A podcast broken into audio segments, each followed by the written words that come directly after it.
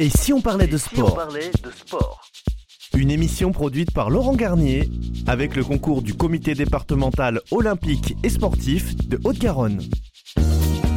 Bonjour à tous et bienvenue dans Et si on parlait de sport, l'émission exclusivement consacrée au sport que nous avons le plaisir de vous présenter avec Pauline Gaston Conduite et Laurent Garnier. Bonjour Pauline. Bonjour. Bonjour Laurent. Bonjour Audrey, ben, bien rentré de vacances Super, en forme. Bon alors, on y va alors. Nos invités, Olivier Cordier, président du comité de coordination des sportifs sourds de France, et euh, Thérèse Boissier de RIM Entreprise, son interprète. Bonjour à tous les deux. Anne-Marie Bermejeau, présidente du comité régional Occitanie euh, de la Fédération française randonnée pédestre. Maxime Bousquet, chargé de développement. Gary Mondré, chargé de développement de la formation et pratique. Bonjour à tous les trois. Au sommaire, nous recevons le président du comité de coordination des sportifs sourds de France qui nous présente son comité, ses structures et ses actions pour le sport. Nous découvrirons aussi les Difflympiques, compétition pour les athlètes porteurs d'handicap auditif qui se déroulent tous les 4 ans. En deuxième mi-temps, en ces temps de vacances, nous irons à la découverte de la randonnée pédestre et ses différentes pratiques. Qui n'a pas déjà emprunté un GR ou sentier de grande randonnée pour les non-initiés? Mais tout de suite, dans l'avant-match, les résultats sportifs de la semaine. Et si on parlait de sport Avant-match? Eh oui, on va commencer par une mauvaise nouvelle avec le basket en Coupe du Monde. Battu par la Lettonie, l'équipe de France est éliminée de la Coupe du Monde dès le premier tour.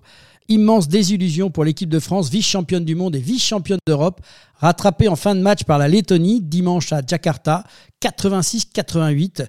Les Bleus ont concédé une deuxième défaite en deux matchs de Coupe du Monde après celle contre le Canada, 65-95, synonyme d'élimination dès le premier tour. Et passons au hockey sur gazon avec les championnats d'Europe. Non qualifiés pour les demi-finales de l'Euro, l'équipe de France a rapporté son premier match de classement vendredi contre l'Espagne 2-1. Ouais, ça glisse pas de la même manière hein, sur le gazon. Hein. et ensuite, au tir à l'arc, euh, avec la Coupe du Monde de Lisa Barbelin en argent à la Coupe du Monde euh, de Paris, la Française a cédé en finale face à l'américaine Kazé Kofold ce dimanche à Paris, mais monte sur son premier podium individuel en Coupe du Monde. Et donc en tir, euh, en championnat du monde de Bakou en Azerbaïdjan, Clément Bessaguet a obtenu, comme en 2022, la médaille d'argent aux mondiaux de Bakou en pistolet 25 mètres vitesse. Le chinois, attention, Ling Yunggong a tout écrasé. Euh, troisième médaille pour les Bleus aux mondiaux de tir avec le bronze pour Kevin Chapon. En para-judo aux mondiaux, Elios Lachumanaya conserve son titre mondial. Dix jours après l'or européen, le Tarbet, déficient visuel, a conservé jeudi son titre mondial des moins de 90 kg. Le Français de 23 ans est invaincu depuis sa médaille de bronze paralympique en 2021.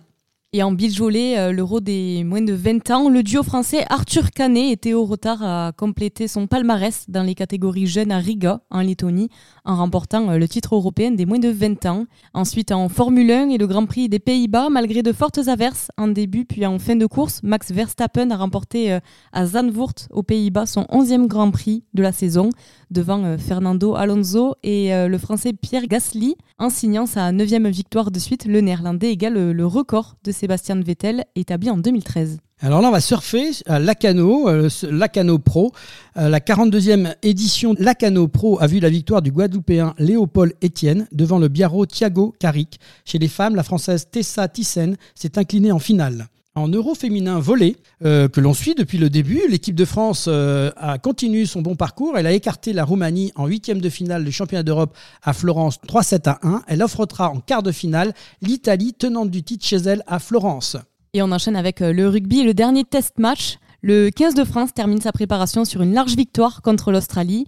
Malgré euh, quelques cafouillages et une grande indiscipline en début de rencontre, les Bleus sont allés chercher un large succès, 41 à 17 face à l'Australie, samedi à l'occasion euh, de leur dernier test match de préparation, 12 jours avant le lancement de leur mondial.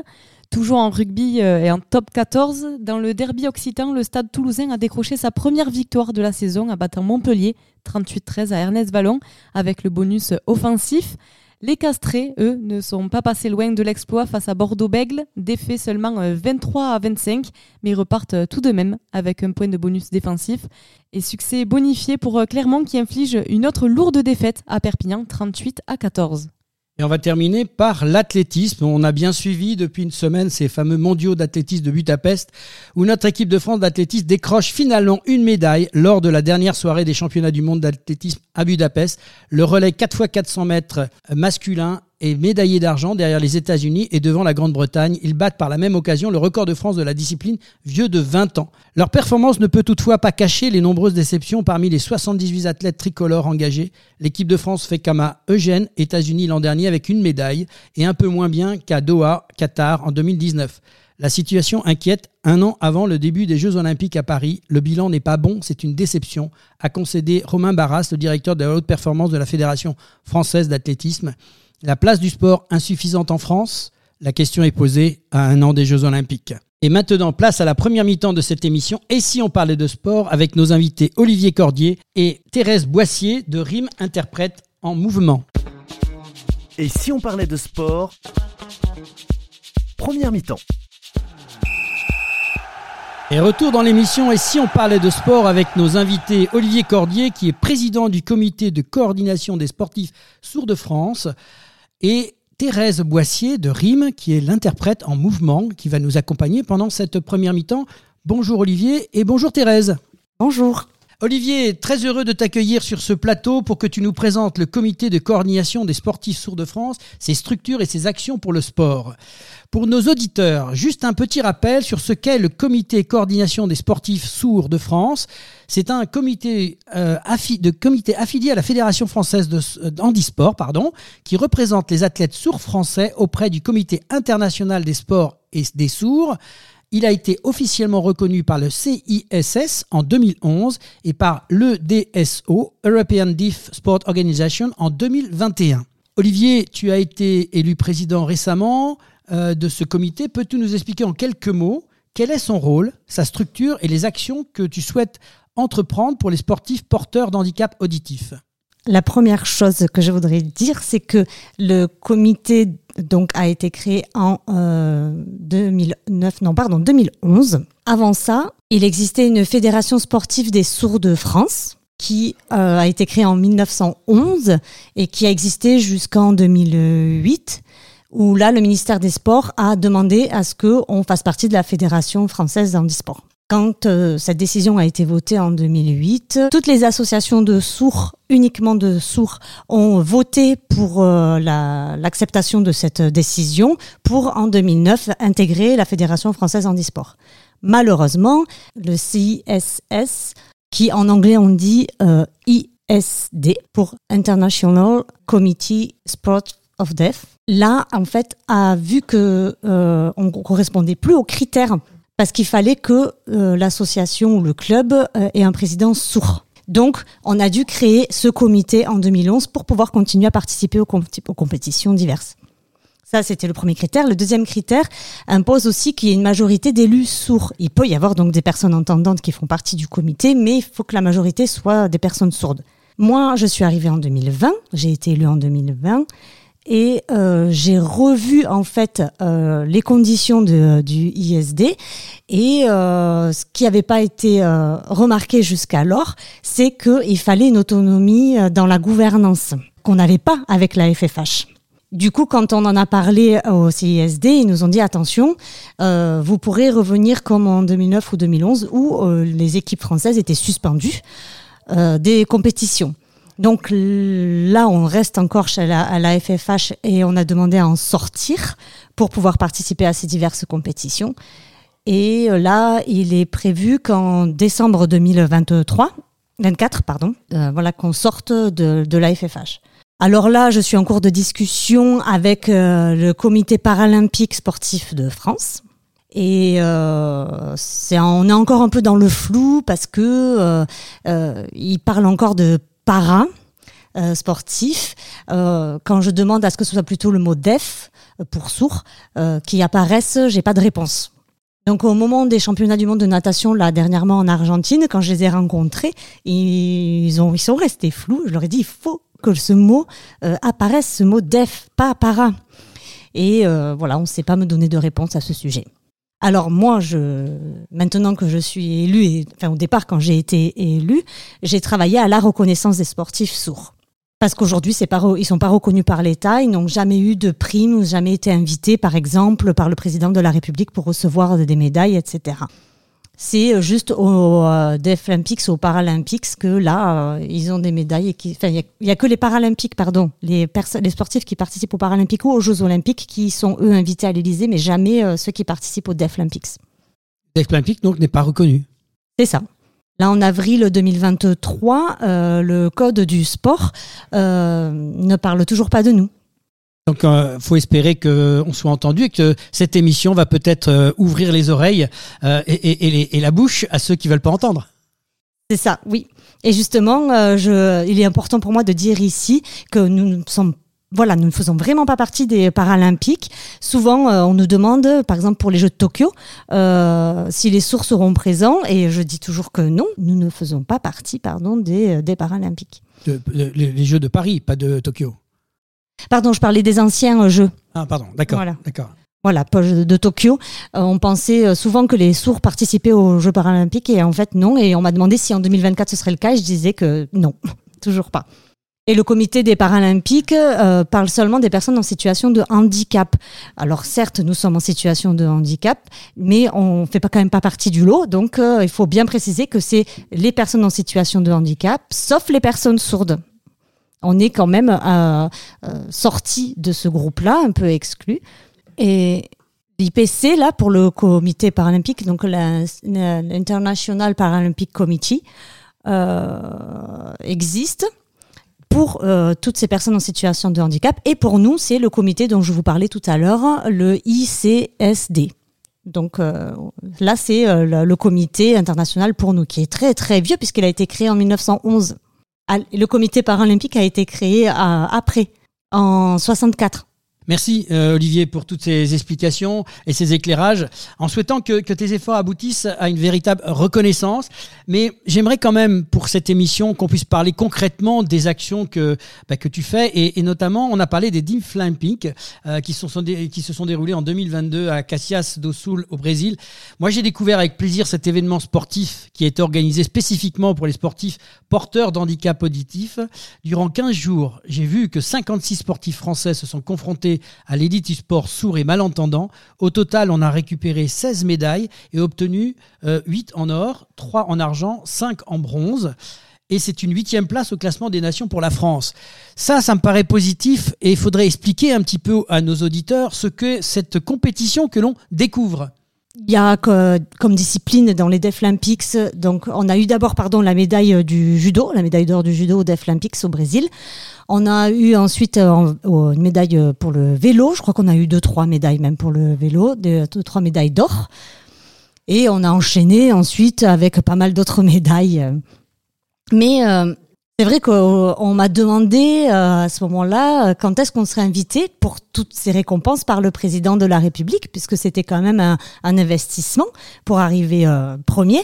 Et quand j'ai expliqué que ce serait pas possible, voilà, ça m'inquiète, ça m'inquiétait, leurs réactions m'ont inquiété quant à leur motivation pour continuer à participer à ce genre de jeu. Alors, je reviens quand même concrètement. Comment ça se passe quand on est, on est sourd et, et, et, que le, et, qu'on doit jouer, je parle dans un sport quelconque, que ce soit le foot, le hand. Comment ça se passe?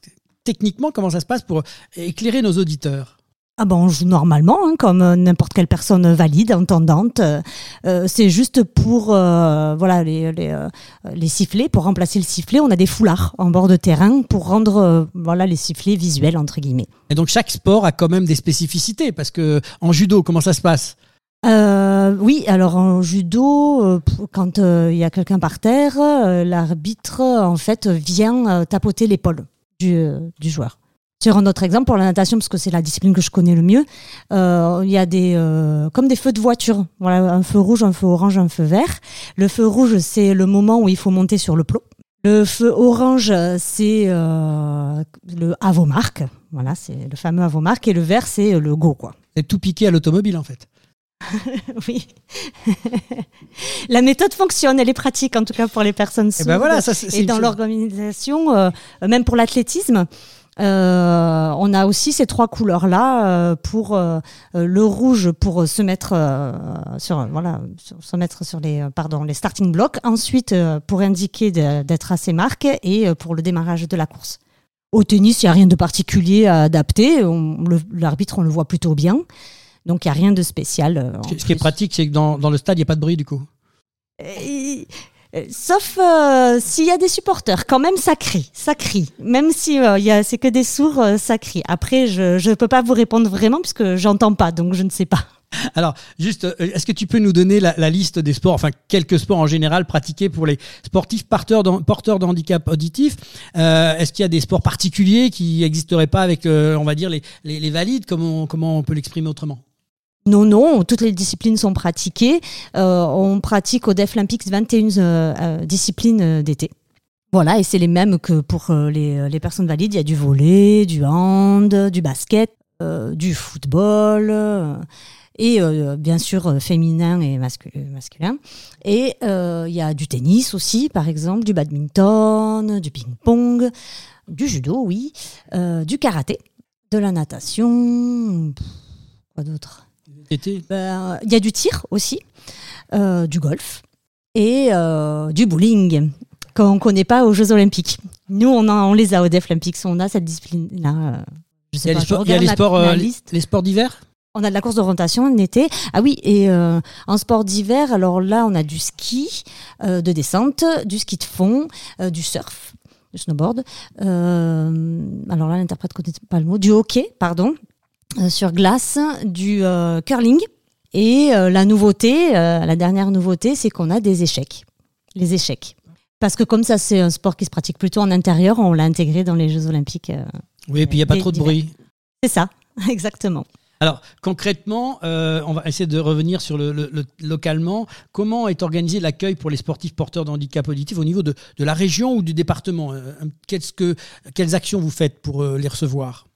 Alors, le problème, c'est que je suis président du comité au niveau national, donc euh, je fais plutôt de l'information. J'informe de l'existence des Deaflympics, des disciplines qui y sont pratiquées, et notamment au niveau européen. Par exemple, euh, dernièrement, là, je suis allée à Nîmes pour l'anniversaire d'une association, et j'y suis allée pour aller euh, présenter les, sportifs sourds qui existent, les disciplines pratiquées, pour pouvoir euh, motiver les personnes sourdes sur place à euh, pratiquer certains sports comme le vélo, le VTT, bon le football, mais bon le football est quand même pratiqué majoritairement par euh, n'importe quelle personne, citoyen français, mais voilà.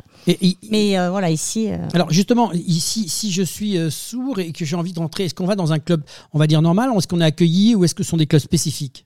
Alors non, c'est dans des clubs normaux de valides. Euh, par exemple, euh, moi, ma fille euh, est intégrée dans un club avec de natation. elle est avec des personnes entendantes.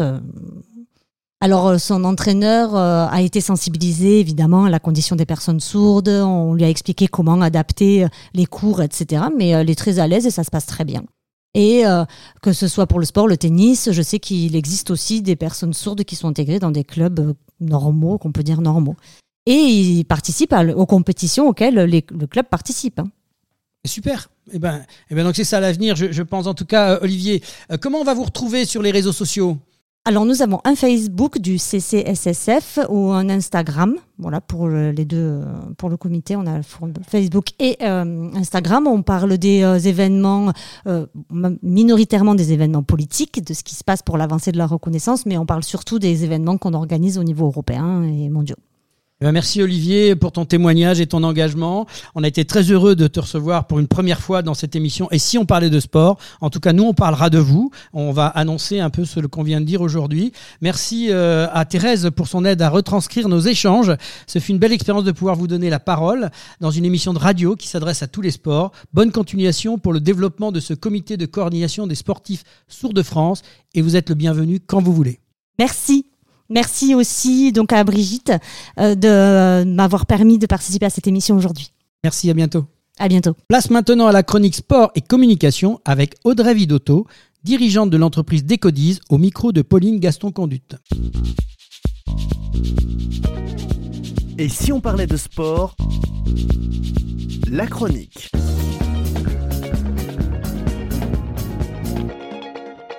Aujourd'hui, euh, nous recevons Audrey Vidotto, co-animatrice de l'émission Et si on parlait de sport et décodeuse stratégique pour parler euh, sport et communication. Bonjour Audrey. Bonjour Pauline. Dans un premier temps, pourquoi est-il important pour un club ou un comité sportif de communiquer sur les réseaux sociaux? Alors, euh, c'est une très bonne question, Pauline. La communication sur les réseaux sociaux pour un club ou un comité sportif, euh, pour moi, ça revêt d'une importance cruciale. Faut savoir tout d'abord que quand on communique sur les réseaux sociaux, bah, déjà, ça accroît considérablement la visibilité bah, de l'organisme, du club ou du comité, en touchant bah, un, un, public beaucoup plus large que les canaux euh, traditionnels.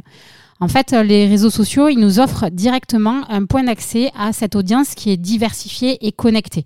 Et euh, en plus, en interagissant réellement avec cette audience, les clubs et les comités peuvent non seulement susciter l'intérêt, mais également encourager euh, de l'interaction et de l'implication des membres et des supporters.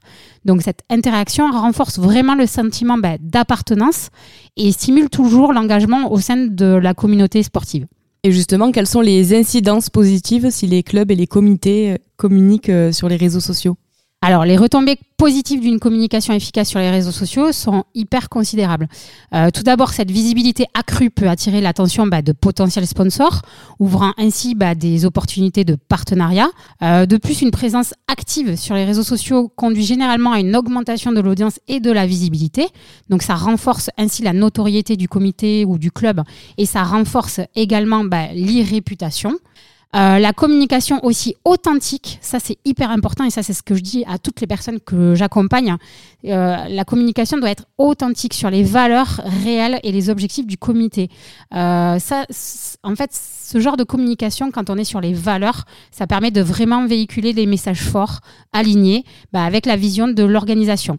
Et en utilisant bah, des stratégies de communication ciblées, le club ou le comité peut également renforcer la crédibilité et le positionnement de son image, tout en créant des liens euh, émotionnels avec son public à travers bah, divers axes, soit de sympathie, soit de reconnaissance, soit d'expertise. Et au contraire euh, de ce que tu viens de nous dire, quelles sont les conséquences si ces clubs ou ces comités sportifs ne communiquent pas sur les réseaux?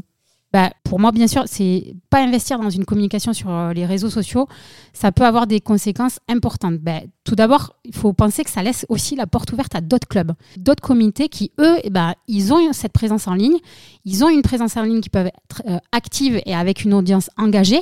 Donc, du coup, bah, ça, ça peut euh, potentiellement leur octroyer des avantages en termes de sponsoring et de succès que les clubs qui ne communiqueront pas ou les comités, bah, eux, n'auront pas. En plus, l'absence de communication bah, sur les réseaux sociaux entraîne aussi une absence d'audience. Donc, c'est ce que je disais, une absence de visibilité et d'implication euh, euh, de cette audience-là. Et pour moi, à terme, forcément, ça entraîne une diminution euh, des subventions, un manque d'intérêt justement pour les clubs et les ligues, et ainsi bah, qu'une perte ou carrément un manque d'adhérents pour ces clubs-là. Et pour mettre en évidence tout ce que tu viens de, de, nous dire, comment les clubs et les comités sportifs peuvent faire pour bien communiquer sur les réseaux sociaux et cartonner alors, bah, c'est une super bonne question, Pauline, parce que tu es très bien tombée. Moi, c'est ma spécialité en tant que décodeur stratégique. Et moi, je suis là pour guider justement les clubs, les comités ou les entrepreneurs à cartonner sur les réseaux sociaux. Donc, dans un premier temps, bah, il est essentiel de ne pas foncer tête baissée et de se précipiter. Il faut d'abord adopter euh, vraiment une approche stratégique. C'est pour ça que chaque fois, je dis attention, la stratégie est primordiale. Et il faut connaître en profondeur notre audience ou notre client idéal, notre cible en fait, de manière à ajuster nos messages en conséquence. On ne parle pas à des amateurs bah, de, marche euh, pédestre, qu'on parle aujourd'hui, comme on va parler d'amateurs de, euh, euh, badminton ou de full contact. Ce n'est pas du tout la même audience et ils sont pas du tout sensibles aux mêmes choses.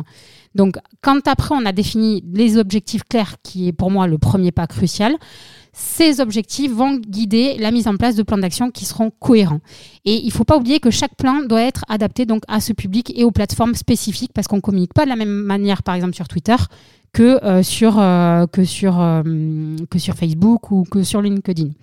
Donc si vous voulez en savoir plus, vous pouvez participer également à une de mes conférences où je partage des astuces pour exceller sur les réseaux sociaux tout en restant surtout fidèle à vos valeurs. Et sinon, ben, vous pouvez euh, directement me contacter et je me ferai un plaisir de vous accompagner avec euh, ben, toute mon énergie et toute ma bienveillance, en tout cas.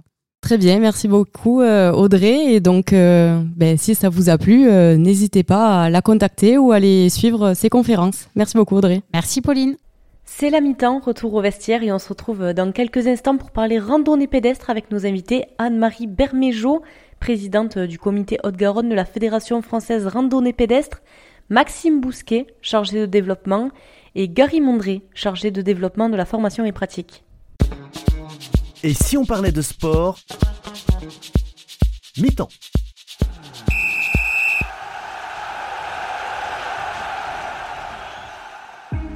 Passionné de sport, vous souhaitez participer à son développement sur le territoire de la Haute-Garonne Alors ne cherchez plus. Le comité départemental olympique et sportif de la Haute-Garonne est là pour vous. Notre passion commune, l'excellence sportive et l'olympisme. Le CDOS 31 accompagne les comités départementaux et les clubs dans leur développement.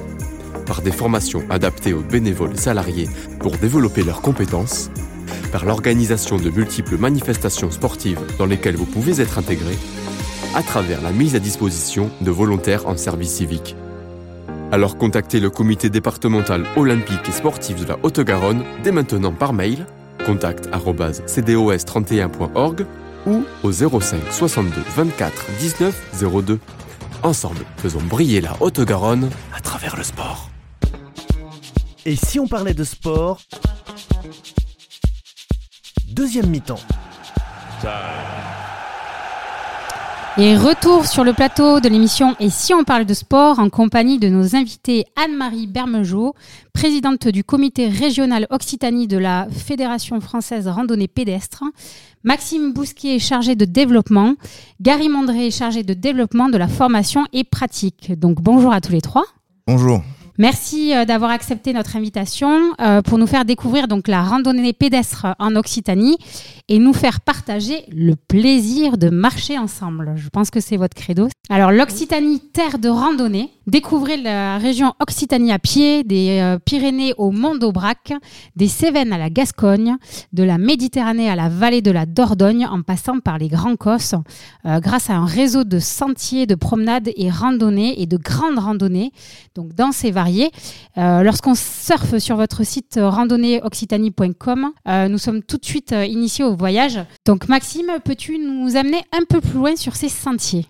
Alors, en Occitanie, c'est vrai qu'on a la chance d'avoir un territoire très divers en termes de, relief, de paysage, voilà, donc, mais également en termes de, sites sentiers de randonnée, puisque la fédération s'occupe de plusieurs types d'itinéraires de randonnée. Donc, les plus les plus importants, on va dire, c'est les chemins de grande randonnée, les fameux GR. Donc, euh, dans la région, euh, c'est vrai qu'il y a près de 15 000 km de, GR et GR de pays. Alors, GR de pays, c'est les itinéraires sur plusieurs jours en boucle. Les GR, ça peut traverser euh, toute la France, même, même l'Europe. Hein. on a des GR européens. Donc, c'est vrai que dans la région, on a des, des sentiers mythiques. On peut parler du GR10, par exemple, qui traverse les, les Pyrénées de l'Atlantique et la Méditerranée. On a un des plus connus également, le chemin de Stevenson, dans les Cévennes. Et puis, bien sûr, les, chemins vers Saint-Jacques-de-Compostelle, euh, le GR65, le GR153, le 78. Voilà, après, il y a beaucoup d'autres GR, on en a plus d'une quarantaine, euh, beaucoup moins connus. Certains tout nouveaux, euh, on peut parler par exemple du GR736 Gorgé-Vallée du Tarn, qui, part des sources du Tarn, qui arrive à Albi. Euh, on peut parler du sentier Qatar, euh, on peut parler du, euh, du GR46 qui arrive sur Toulouse. Donc ça, c'est le, le, sentier, comme tu disais, grande randonnée. Voilà. Mais il y en a d'autres, il y a plusieurs types de sentiers. Voilà, il existe les promenades et randonnées qui sont balisées en, jaune sur le terrain.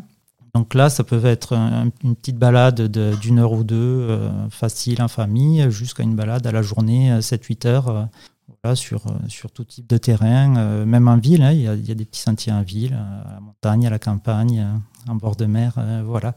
Donc, pour pouvoir accéder à tous ces itinéraires, la fédération vient de créer une application mobile qui s'appelle Marando, donc qui propose des, circuits à la journée ou même sur plusieurs jours dans toute la France. Et sur la région Occitanie, par exemple, on a plus de 1000 idées rando qui sont proposées gratuitement à, tous les, toutes les personnes euh, de la région, tous les touristes, euh, les habitants. Super, avec les difficultés, ça je sais, souvent il y a pas mm. de, euh, facile, moyen et difficile, c'est ça? Voilà, très facile. Difficile, c'est pour les, les, aguerris où ça grimpe voilà. beaucoup plus. Voilà, tout ça c'est bien, bien indiqué sur, sur l'application ou même sur les topoguides que dit la fédération et qu'on trouve partout dans tous les points de vente habituels. Super, merci. Euh, Gary, donc là, nous, euh, on ne parle pas de compétition, mais bien de pratique sportive. Donc marcher, c'est naturel, mais il faut partir en randonnée. Avant de partir, peut-être il faut se préparer. Euh, quel conseil, du coup, donnerais-tu aux, randonneurs avant de partir sur la route? Effectivement, il faut il faut s'y préparer parce que on peut se dire que marcher euh, c'est ben voilà on marche dès que dès qu'on peut dès le plus jeune âge, mais la randonnée c'est plus que de la marche donc effectivement euh, se préparer avec déjà les chaussures adaptées, euh, la tenue adaptée au projet d'itinéraire. Plus l'itinéraire est long, plus il faut s'y préparer au mieux. la gourde bien sûr, la casquette s'il fait super chaud. Euh, des vêtements, ça je l'ai dit, alors selon les, les, intempéries, soleil, pluie, froid, le vent. Et puis euh, les lunettes de soleil et la crème aussi, euh, si jamais le soleil est, est au rendez-vous. Super. Est-ce que Anne-Marie, par rapport au département et à la région Occitanie, est-ce que vous pouvez nous dire combien il y a de clubs, de licenciés? Enfin, quels sont les, chiffres Occitanie? Alors, sur nos 13 départements, nous avons 28 000 adhérents 450 clubs qui sont affiliés et on a 2500 animateurs de randonnée euh, et environ 1000 baliseurs. Alors, euh, justement, donc notre émission, euh, pour les auditeurs qui ne savent pas, c'est quoi un animateur de randonnée et c'est quoi un baliseur? Alors, un animateur de randonnée, c'est une personne qui prend en charge un groupe et qui les amène donc en toute sécurité sur euh, un parcours euh, qu'ils ont déjà reconnu, environ euh, entre de 2 heures jusqu'à 5-6 heures. Et un baliseur, c'est la personne qui va poser les balises, c'est-à-dire la peinture, la peinture jaune ou la peinture rouge et blanche ou rouge et jaune, sur des poteaux, sur les arbres, pour créer l'itinéraire. Donc ça, j'ai cru comprendre. Donc Maxime, je vais revenir justement euh, vers toi. Euh, donc toi, tu es en charge du développement. Donc quelles sont tes missions déjà au sein du euh, comité? Alors j'ai une mission de, cadre technique, donc c'est des missions assez larges, principalement de coordination de, projets d'itinéraires, notamment sur la région. Donc ça consiste à, étudier par exemple des dossiers d'homologation de nouveaux, de nouveaux GR ou alors des modifications, puisque les GR sont sans cesse en cours d'évolution, euh, suivant euh, les propriétés privées, par exemple, euh, les, problèmes de sécurité sur les itinéraires, ou pour les améliorer, pour éviter un maximum de, de goudron. Voilà. voilà, on travaille sur des, des événements également, des événements régionaux qu'il faut, qu'il faut coordonner. Euh, voilà, on a des missions assez diverses. Euh, par exemple, mon collègue Gary euh, s'occupe des, pratiques pour développer toutes ces pratiques. On a des missions de formation également au, niveau du comité régional. Parce que là, est-ce que vous formez justement à reconnaître, donc Anne-Marie, vous nous disiez rouge, blanc, jaune, ça je sais que y a plus, je voyais Gary tout à l'heure, tu avais tous les panneaux. Ça, donc moi j'ai pour projet de partir samedi pour Saint-Jacques-de-Compostelle. Euh, et effectivement, euh, ce balisage, euh, j'ai pas trop du tout même été formée. Euh, donc je sais que je vais suivre les chemins, ça y a, voilà. Mais comment on peut, comment un néophyte peut reconnaître ces balisages et comment, voilà, est-ce qu'on est obligé de partir avec un téléphone, une application, ou est-ce qu'on peut s'en sortir avec effectivement le bon matériel, comme disait Gary, mais alors pour les GR, je pense que le mieux, bon, c'est rouge et blanc. Oui. Ah, merci. donc normalement, vous avez une continuité. Une continuité, c'est tout droit. Donc vous allez tout droit. Quand vous voulez tourner à gauche, vous aurez une petite balise qui vous fait un petit point vers la gauche et puis une petite, euh, un petit trait. Pareil pour euh, sur la droite et une croix. Il faut pas y aller. C'est la mauvaise direction. Voilà. C'est pareil pour tout ce qui est les PR. Donc jaune, c'est PR. Jaune, c'est les PR. Ok. Voilà. Et donc, quels sont, alors euh, là, je m'adresse à tous les trois, hein, réponds qui veut, euh, quels sont les, conseils que vous auriez à me donner, euh, moi qui vais partir pour Saint-Jacques? Avoir de bonnes chaussures, avoir un chapeau, ça c'est l'indispensable. Peut-être une carte ou une application quand même pour savoir à peu près où vous allez. Et puis, pas faire trop de kilomètres quand même par jour. Même si euh, je, marche un petit peu. Même si vous marchez, il faut faire attention parce que vous risquez, euh, comme je ne sais pas combien de temps vous allez partir. Semaine. Une semaine simplement, bon, sur une semaine. Mais il faut faire attention, si vous avez l'habitude, ça va aller très très bien. Mais très vite, on a les pieds qui peuvent arriver à s'échauffer, donc il faut faire très attention. Puis prendre son temps avec euh, votre rythme, mais prendre votre temps. Voilà. Alors, peut-être euh, une petite question aussi rigolote. Quel est l'outil essentiel à avoir euh, en plus dans son sac à dos avant de partir euh, en randonnée? Un couteau. Ah, ah. Un parapluie. Ou un kawaii Maxime? Un sifflet pour la sécurité en montagne. J'avais pas pensé au sifflet. Alors c'est plus qu'un objet, je dirais la, la trousse de secours, euh, au cas où, avec la couverture de survie, etc. Le, le parapluie est, est, plus important que si vous avez le kawaii, parce qu'il va vous couvrir beaucoup plus. Et oui, mais s'il y a un chose... tonnerre, s'il y a un éclair et tout. Ah non, mais euh, non. Et une chose indispensable, dans votre sac à dos, il faut absolument que vous mettiez en premier un grand sac poubelle et que vous mettiez après toutes vos affaires avec euh, peut-être dans d'autres petits sacs si vous voulez, mais à l'intérieur. Comme ça, vous n'avez pas de soucis. Super. Et donc du coup, par rapport à la région, si je souhaite rejoindre un club de randonnée, justement, euh, après j'aurais pris goût à la marche pendant une semaine et tout, euh, dans la région, comment, euh, comment dois-je m'y rendre et comment je peux retrouver toutes les infos? Eh ben, c'est en allant sur notre site du comité régional, vous trouverez tous les départements et tous les comités départementaux. Il faut passer par un comité départemental, leur téléphoner et ils vous donneront toute la liste des clubs. Donc, est-ce que vous pouvez nous redonner le site internet pour les auditeurs? Euh, www. slash ffrandonnée.fr.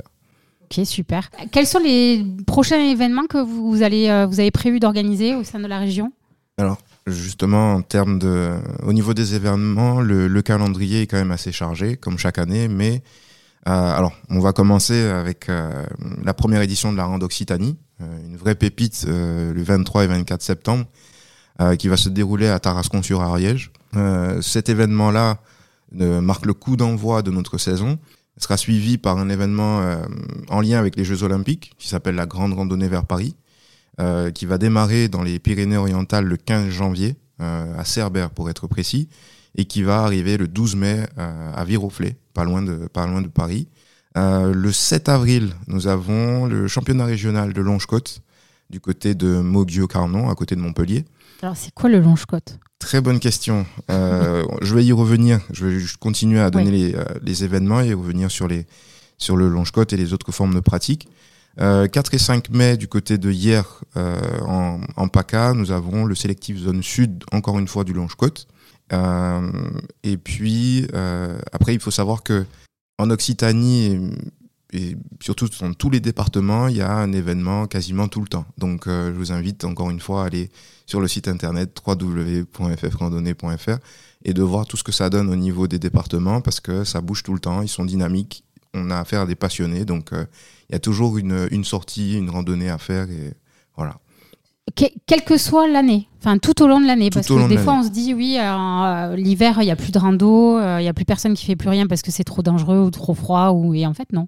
En fait non, d'ailleurs il y a aussi un événement euh, raquette à neige qui est prévu pour le mois de février. et voilà, donc il y a toujours quelque chose, quelle que soit la, la, la, la saison, saison, quel que soit le, le département. Super. Alors, qu'est-ce que le longe-côte le longe-côte, c'est l'une des disciplines, l'une des formes de pratique. Euh, au total, il y en a sept. Et le longe-côte, c'est la marche aquatique.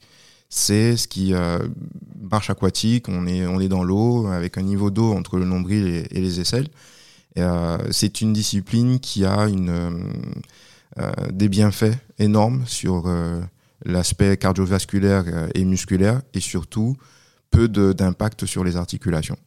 Ok, ben merci. Est-ce que vous avez un dernier petit mot euh, à formuler? En tout cas, n'hésitez pas à nous donner toutes ces dates-là au fur et à mesure, puisque nous, on le communiquera euh, tout au long des émissions euh, dans nos agendas et, et, dans les résultats sportifs s'il y a quand même euh, des kilomètres à parcourir.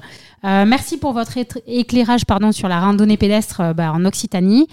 bonne route pour le développement de l'activité et bonne randonnée. Et vous êtes vraiment les bienvenus dans l'émission quand vous voulez. Donc, pour plus de renseignements, on redit www.ffrandonnée.fr. Et sur les réseaux sociaux, on peut vous retrouver sur, sur quasiment toutes les plateformes Instagram, Facebook, euh, LinkedIn, euh, Twitter. Et Twitter. Merci Maxime. Merci à tous les trois et au plaisir Merci. de vous retrouver. Merci beaucoup. beaucoup. Et Merci bon à vous. courage à vous pour repartir sur le chemin de Saint-Jacques. Merci. Et maintenant, place à la chronique Sport et Entreprendre avec Sébastien Couratin, dirigeant de l'entreprise Semper Connect, au micro d'Audrey Vidotto. Et si on parlait de sport La chronique.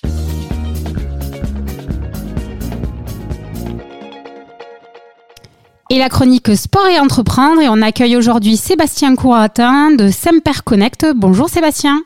Bonjour Audrey. Alors tu accompagnes l'émission euh, et si on parle de sport, euh, chaque fois on te fait une petite dédicace à la fin de l'émission. Est-ce que tu peux nous dire quelle est ta mission exactement au sein de cette émission? Ben En fait, euh, pour l'émission, je paramètre les outils numériques de communication externe, donc les réseaux sociaux, les plateformes de streaming. Et Semper Connect met en place un, un ERP qui est une sorte de, de, de point central d'une toile d'araignée pour récupérer l'ensemble euh, des flux euh, Internet et les mettre à disposition du public. Alors, on sent effectivement le langage de geek. Est-ce que tu peux, pour nos chers auditeurs, nous expliquer c'est quoi un ERP exactement? Oula, pardon pour l'acronyme anglais. Alors, encore un acronyme, en, français, ça serait un PGI, un logiciel de gestion intégré. C'est une, nouvelle façon de voir euh, le logiciel pour gérer des missions ou gérer des associations. C'est un, un, logiciel qui regroupe un ensemble de logiciels métiers. Voilà. Donc, euh, bah, aujourd'hui, plutôt que d'aller chercher plein de petits logiciels métiers qui font des actions, bah, on va plutôt prendre un PGI, un logiciel de gestion intégré, et puis on va rentrer les briques une par une qui, qui ont une couleur commune, qui ont un, un, un, langage commun, notamment un langage de communication interne commun. Ça va permettre de, bah, de, de gérer tout le process administratif, euh, de la vente en passant par euh, la gestion de stock, par exemple, et donc voilà, c'est le concept euh, de l'ERP. Et donc c'est toi, qui l'as créé par exemple? C'est toi qui l'a qui a monté, euh, c'est toi qui a programmé ce logiciel? C'est euh alors non, on est, on, donc on est sur un projet de gestion intégrée qui s'appelle Odoo. Et donc nous, on, on, vient programmer parfois des briques quand les clients ont des besoins très spécifiques. Et notre métier, c'est plutôt d'intégrer un PGI et donc de faire toute la partie process administratif et la manière dont on va pouvoir l'intégrer dans les process administratifs d'une entreprise. le, but du jeu, c'est de numériser les process administratifs en se portant sur un PGI qui s'appelle Odoo. Et donc, euh, pour, euh, et si on parlait de sport, euh, quels étaient les besoins exactement en termes de RP ou de PGI bah, bah, Au départ, c'était un besoin plutôt site web, donc avec un, plutôt un, donc une brique de blog, avec un logiciel qui va permettre de faire aussi de l'emailing, et puis un carnet d'adresses. Euh, mais peut-être que demain, on pourrait avoir un, CRM, par exemple. Alors, deuxième euh, question, on recommence dans les abréviations geek. Qu'est-ce qu'un CRM pour les personnes qui nous écoutent? Euh, Bon, alors, cette fois, je vous fais l'acronyme en anglais. Bon, je m'excuse encore une deuxième fois, mais c'est, ce serait de, CRM, c'est Customer Relation Management. C'est un logiciel, en fait, pour pouvoir gérer la relation client. Euh, donc bah, ça va permettre par exemple euh, pour l'émission bah, de pouvoir euh, gérer les partenaires. Donc on, on voit que voilà, on, on, rajouterait une brique, une, une, nouvelle brique, mais toujours dans le même environnement logiciel. Voilà, donc euh, on pourrait très bien imaginer qu'un jour il y ait besoin d'une gestion de projet, qu'on ait besoin de gérer des stocks pour des goodies. Alors je grossis exprès le, le trait pour montrer qu'on peut aller très très loin. Mais l'idée en fait, c'est de pouvoir aujourd'hui proposer quelques briques d'un besoin spécifique pour l'émission, par exemple, mais tout avec une, sorte de, avec une Rolls-Royce qui serait capable de tout faire. On ne met que trois, trois modules aujourd'hui, mais demain, si euh, les besoins de l'émission changeraient ou les besoins d'une association ou d'une entreprise changeraient, ben on, est en mesure de pouvoir apporter euh, des modules en plus. C'est un peu le, Donc, du coup, le fonctionnement de. Donc du coup, en fait, Semper Connect commercialise des solutions euh, pour communiquer avec plusieurs métiers d'une entreprise. C'est bien ça. Et en fait, Semper Connect, du coup, c'est qui et c'est quoi en fait? Bah, Semper Connect, c'est l'association de... On a, on a, monté une société qui est toute jeune. Hein. Aujourd'hui, on a quatre, euh, trois ans, trois ans euh, avec Guillaume Simple, qui était un, qui est un entrepreneur, un, un plombier, donc qui a, qui a une BME de, de plomberie sur Paris. Euh, moi qui, qui avait monté une société informatique, on a décidé de s'associer pour euh, bah, pour euh, pouvoir proposer un, un ensemble de produits numériques vraiment basés sur la PME ou sur les associations pour bah, en fait pour bah, pour pouvoir lier enfin parler moins geek mais parler plus administratif voilà c'était un peu l'objectif donc aujourd'hui on est aussi opérateur télécom on est aussi donc pour les fixes mobiles les data internet voilà on, a, en fait on, on essaie de brosser tout ce qui tout le numérique de la communication autour des besoins de, des PM. Super. On, te, on, fera appel à toi à une prochaine chronique. Tu es bienvenue quand tu veux. Où est-ce qu'on peut vite te retrouver? Si on peut donner tes coordonnées, www.semperconnect.com Alors bah, samperconnect.fr parce que nous restons français. Demeurons numériquement libres et français. voilà. Super. Et eh bien, merci beaucoup Sébastien. À très bientôt pour une prochaine chronique. Merci beaucoup. Merci à toi Audrey. Puis euh, au plaisir de d'échanger à nouveau avec vous. À bientôt. Et si on parlait de sport? Fin du match. Et c'est la fin du match et de cette émission avec les grands rendez-vous euh, sportifs euh, de la semaine avec Pauline. Dans l'agenda euh, sportif de la semaine, jusqu'au 3 septembre, vous pouvez encore suivre l'Euro féminin de volley qui se déroule dans quatre pays différents la Belgique, l'Allemagne, l'Italie et l'Estonie. Jusqu'au 10 septembre, il y a la Coupe du monde masculine de basket en Indonésie, au Japon et aux Philippines. En cyclisme, jusqu'au 17 septembre se déroule la Vuelta, c'est-à-dire le Tour d'Espagne. Ensuite, jusqu'au 10 septembre, vous pouvez visionner du tennis avec l'US Open à Flushing Meadows. Vous pouvez aussi suivre euh, l'Euro masculin de volley en Italie, en Macédoine du Nord, Bulgarie et Israël, qui a lieu jusqu'au 16 septembre. Et jusqu'au 10 septembre, il y a également euh, les championnats du monde d'aviron à Belgrade. En rugby, le samedi 2 septembre, le Stade toulousain se déplace à Oyonnax dans le cadre de la troisième journée de championnat, avant une longue trêve le temps de la Coupe du Monde. Le premier circuit international de compétition en triathlon revient à Toulouse les 2 et 3 septembre avec la Super League Triathlon. Attendez-vous à une foule passionnée qui sera présente pour supporter des stars locales comme Cassandre Grand et Vincent Louis, qui fait euh, son grand retour sur ce Championship Série 2023. En Ligue 1, en football, euh, dimanche 3 septembre, le Toulouse Football Club reçoit Clermont. Et enfin, le 3 septembre, vous pourrez également euh, suivre le Grand Prix d'Italie à Monza en Formule 1. Et puis la semaine prochaine, euh, tous à vos volants et raquettes pour revenir sur la 28e édition des championnats du monde de badminton 2023 qui s'est déroulée à Copenhague au Danemark en compagnie de représentants de la Ligue Occitanie de badminton. Nous parlerons aussi de la discipline dans le département et la région. La deuxième mi-temps, Coupe du monde de rugby oblige, nous aurons en avant-première une interview de Cédric Coll, directeur des sites de Toulouse pour la Coupe du monde au micro de Pauline Gaston Conduite. Merci à Olivier Cordier, Thérèse Boissier, interprète, Anne-Marie Berméjo, Maxime Bousquet, Gary Mondré et à nos chroniqueurs Audrey Vidotto et Sébastien Couratin pour votre participation. Merci à tous les internautes de nous suivre et nous espérons que cette nouvelle émission de sport vous aura plu. Merci à l'équipe du comité départemental olympique et sportif de la Haute-Garonne pour euh, son aide précieuse pour la réalisation de cette émission. Merci à l'équipe technique qui nous a permis de réaliser cette dixième émission, à Pauline, Marin et à Sébastien, notre partenaire informatique de Saint-Père Connect, pour ses conseils avisés. Merci Laurent. Merci Audrey. Merci Pauline. On se retrouve donc la semaine prochaine pour une nouvelle aventure de... Et, si, on, parlait, de sport, la, semaine, prochaine.